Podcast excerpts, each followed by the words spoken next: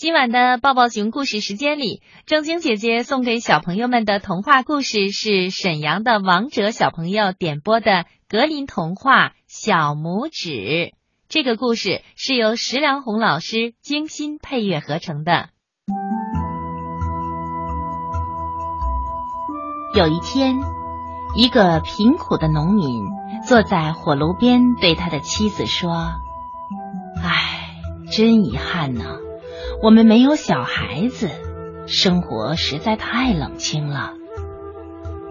他的妻子一边做着针线活儿一边回答说：“是啊，我多想听到孩子在家里的欢笑声啊！哪怕他小的像拇指一样，我也会非常的爱他，全心全意的爱他，把他当成我们的宝贝。”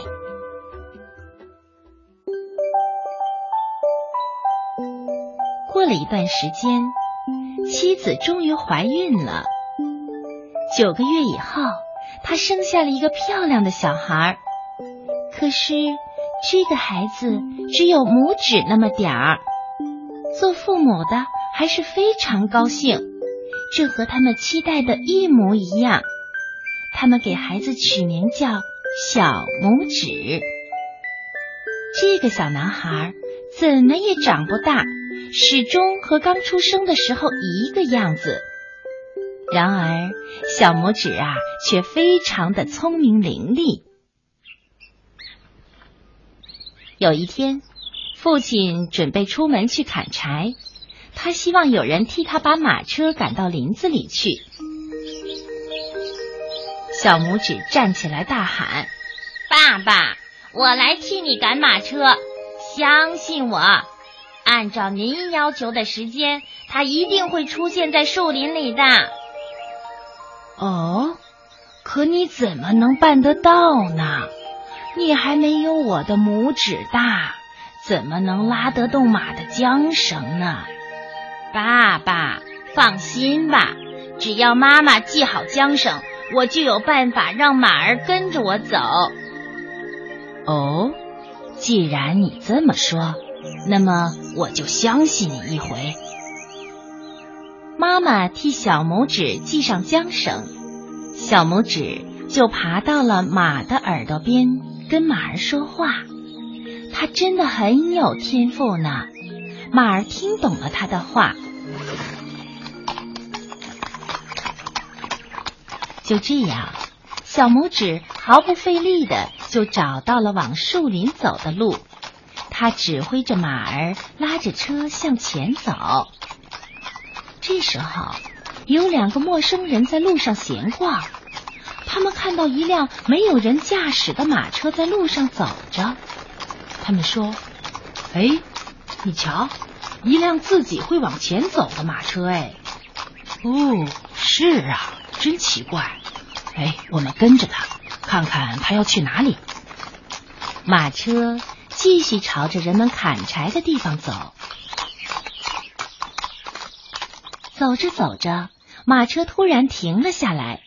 只听见小拇指喊着：“爸爸，瞧，我驾着马车来了，您能不能帮我从马身上下来呀？”两个陌生人目瞪口呆的看着小拇指从马车上走下来。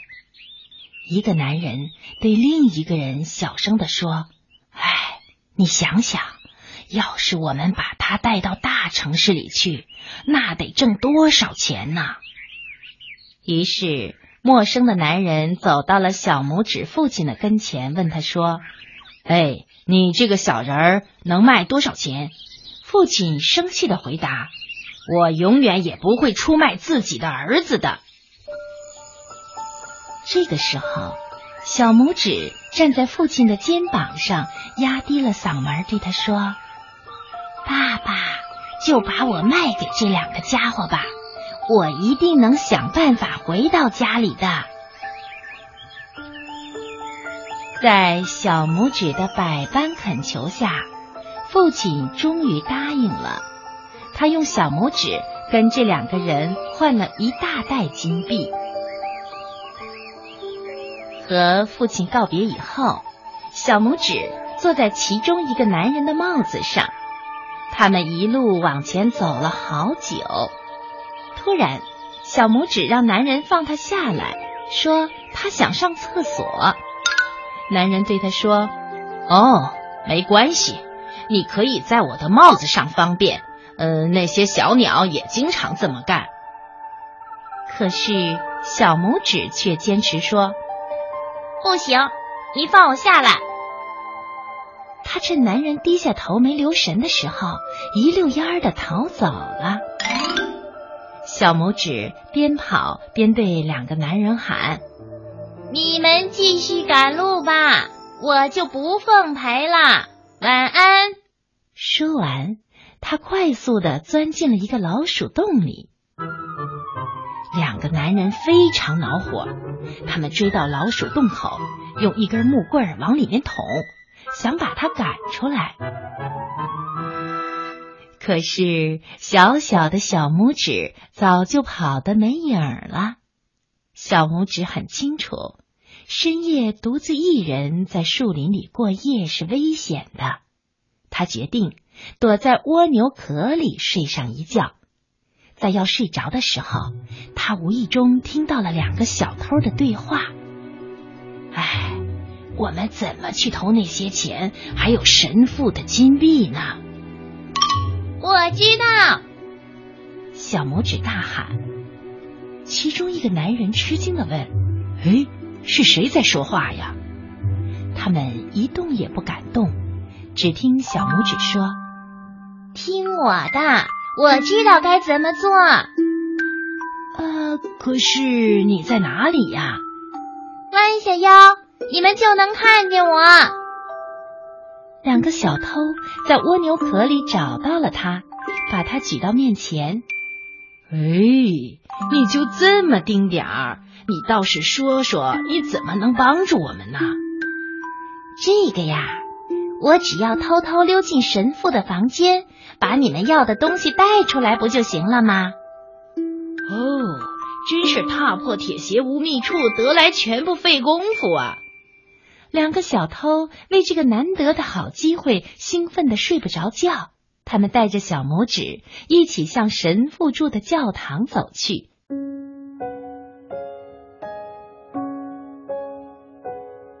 走到教堂前，他们把小拇指放下，让他从栏杆的间隙爬进去。小拇指大声的喊：“啊，是不是要我把里面的东西都拿出来？”嘘，你小声点儿。难道你想把所有的人都叫醒吗？小拇指装作什么都没有听见，继续大喊：“啊，什么？到底要不要我把东西都偷出来呀？”神父的厨子就睡在边上，他立即被小拇指的叫声吵醒了。厨子坐在床上，听着外面的声音。两个小偷小声的对小拇指说：“唉，给我们弄点值钱的东西出来就行。”小拇指喊得比刚才还要大声。啊，那你们准备好了，我把里面的东西都拿出来。厨子确定自己没有听错，立刻从床上爬了起来。两个小偷听到有动静，撒腿就跑。厨子手里举着油灯，看了半天，却什么都没有找到。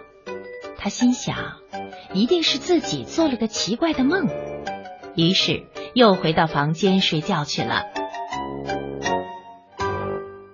小拇指躲在装稻草的缸里，准备先睡一觉再回家去。天刚刚亮，厨子去粮仓准备喂牲口的草料。他从小拇指正在睡觉的草缸里拿出了一把草喂奶牛。小拇指睡得正香呢，猛然被惊醒，发现自己已经被送进了奶牛的大嘴巴里。为了不让自己被奶牛嚼成肉末，他顺着奶牛的食道跑进了奶牛的胃里。可是啊，这个庞然大物一直不停的吃草。差点把小小的小拇指给闷死了。小拇指大声的叫起来：“别再给我稻草了！别再给我稻草了！”厨子听出来，这声音正是他昨天晚上听到的叫声。他一边往神父住的地方跑，一边喊道：“奶牛会说话了！”神父以为厨子疯了，赶紧跑到牛棚来。小拇指继续在牛肚子里大喊大叫，把神父也吓了一大跳。于是啊，大家把这头牛杀了，牛胃被扔到了肥料堆里。就在小拇指要从牛的胃里爬出来的时候，一只狼跑来，把牛胃吞了下去。小拇指在狼肚子里对狼说：“你听我说，我可以告诉你在哪里能找到好吃的东西。”于是，狼跟着小拇指来到了小拇指的家里。他走进厨房，贪婪的把他能吃的东西都吞进了肚子里。狼吃啊吃，肚子撑得又大又圆，竟然被房门卡住，出不去了。小拇指大声喊起来，把他的父母从睡梦中喊醒了。爸爸妈妈看见家里来了一只狼，决定用斧头和镰刀把它杀死。小拇指听到了父母的声音，大声的叫道：“爸爸！”是我，小拇指，我在狼肚子里呢。爸爸妈妈一听，确实是他们的儿子小拇指的声音，他们高兴极了。为了不伤到小拇指，他们打昏了狼，把狼的肚子剖开，救出了小拇指。